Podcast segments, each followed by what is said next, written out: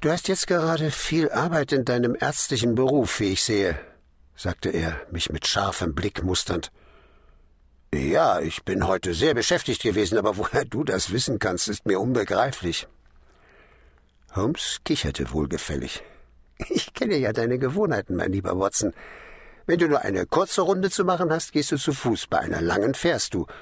Da ich nun sehe, dass deine Stiefel zwar gebraucht, aber nicht schmutzig sind, hast du jetzt jedenfalls so viel zu tun, dass du dir eine Droschke gestattest.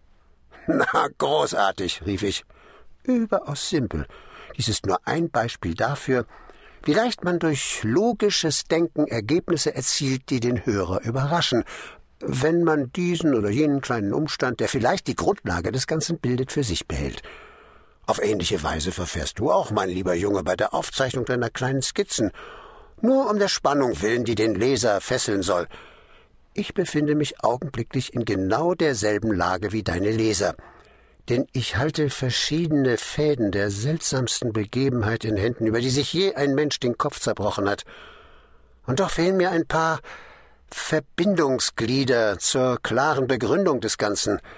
Aber ich muss sie haben, Watson. Ich werde sie schon noch bekommen.